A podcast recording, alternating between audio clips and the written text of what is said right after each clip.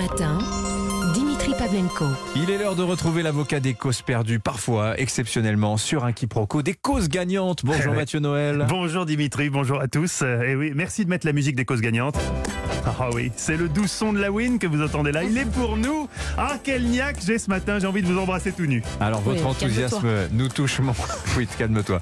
Euh, Votre enthousiasme nous touche, maître, mais il faut expliquer pourquoi cette Oui. euphorie ce matin. Vous êtes l'avocat d'Emmanuel Macron. Ces derniers temps, vous aviez un peu de mal à trouver des arguments pour le défendre, jusqu'à cette Ouais. nouvelle. Selon le baromètre du cabinet EY, la France est le pays le plus attractif d'Europe. Et Eh oui, mon Dimi, c'est nous les meilleurs. Et tout ça grâce à mon client. Alors, on va pas entrer dans le détail. L'économie, à part vous, ça n'intéresse personne. Puis il faut comprendre, hein, le calcul de l'attractivité d'un pays est une équation qui combine plusieurs facteurs micro et macroéconomiques. Oui. Déjà qu'Anissa a du mal à comprendre quand vous lui posez une question simple. Je vais te poser une question euh, au teasing. Ok, Anissa, si je vous dis A, C, D, E, K, B1, B2, vous me dites l'alphabet.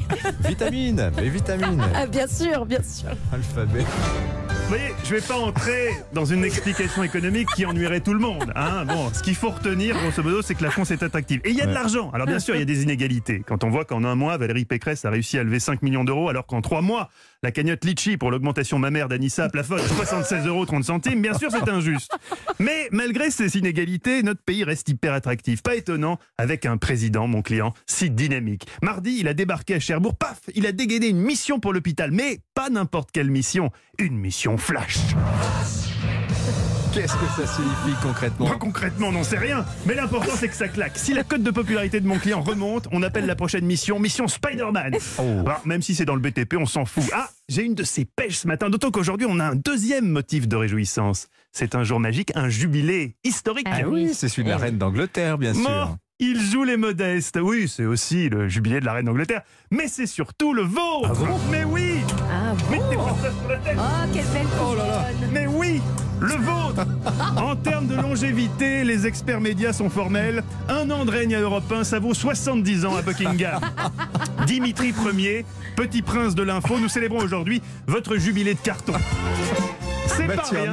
C'est Eh pas oui. rien un jubilé de carton. Quand on songe avec effroi que vous avez failli ne jamais embrasser la carrière journalistique. Vous le racontiez l'autre jour dans 7 à 8. Non, j'ai commencé la musique, j'étais, je faisais de la guitare, et puis après j'ai découvert la batterie. J'ai jamais pu m'y consacrer, mais si c'était à refaire.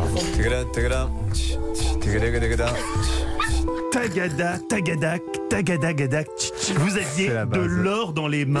Vous aurez certifié, enfin non, vous auriez fini batteur des Stones au moins. Ah. Foutu gâchis pour la musique, chance inouïe pour nous. Quel destin fou quand même. Arrivé en France, Dieu sait comment, alors que votre père, Dodo Pavlenko, figure, figure de la nuit ukrainienne, vous avez perdu au poker. Vous avez su déjà apprendre notre langue, puis gravir les échelons jusqu'à devenir un des journalistes les mieux payés de France. Oui, chers auditeurs, je ne vous dirai pas que Dimitri n'est pas cher. hein, les chiffres exacts sont confidentiels, mais il se trahit parfois hors antenne quand on parle foot. Tu sais combien il vaut euh, Karim Benzema? Il vaut 25 millions. C'est pas cher. Pour vous, Dimitri, hein, pour nous, avec Anissa, 25 millions, c'est une somme qu'on n'a pas forcément comme ça sous la main. Un mot justement à l'occasion de ce jubilé de carton, Ouais. de celle qui est un peu votre grand chambellan, votre grande chambellane, Anissa Haddadi, Oh là là. avec qui vous avez développé une complicité unique. Comme les vieux couples, vous vous comprenez sans vous parler, même si parfois, et ça c'est plus gênant pour l'auditeur, même en vous parlant, vous vous comprenez pas. Puis vous me demandiez tout à l'heure le temps ce soir sur euh, le cours central porte d'Auteuil pour Roland Garros et le match Nadal-Djokovic. Eh bien, on aura un temps calme et on aura 17 à 18 degrés. Préparez une petite laine quand même. Ah bon, un tout petit mot de Roland Garros ce soir. Ça y est, je viens de le dire. Ah, vous vous écoutez. Vous en aurez vécu des grands moments dans ce studio.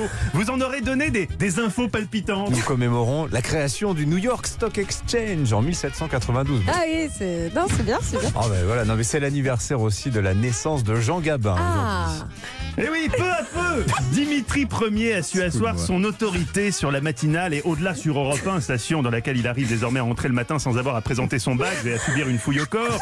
Et où désormais, ayant enfin compris qui il était et ce qu'il faisait là, les services généraux ne se permettraient plus, comme en février dernier, de caler des travaux dans le studio Lagardère en pleine matinale. Et alors maintenant, il y a les techniciens qui viennent réparer la porte. Non mais c'est formidable. S'il vous plaît messieurs, on a l'antenne, vous pouvez bien sortir, merci. Putain, c'est un truc de ouf cette matinale quoi. Le secret de longévité de Pavlenko Ier, comme la reine Elisabeth, son tact, son élégance de chaque instant. On en avait déjà eu un aperçu la fois où il avait voulu faire un compliment à un invité sur son livre.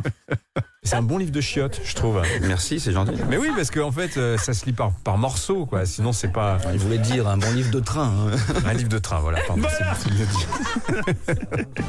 Mais c'est cette Bon, C'était semaine. Philippe Val. C'est ah bon.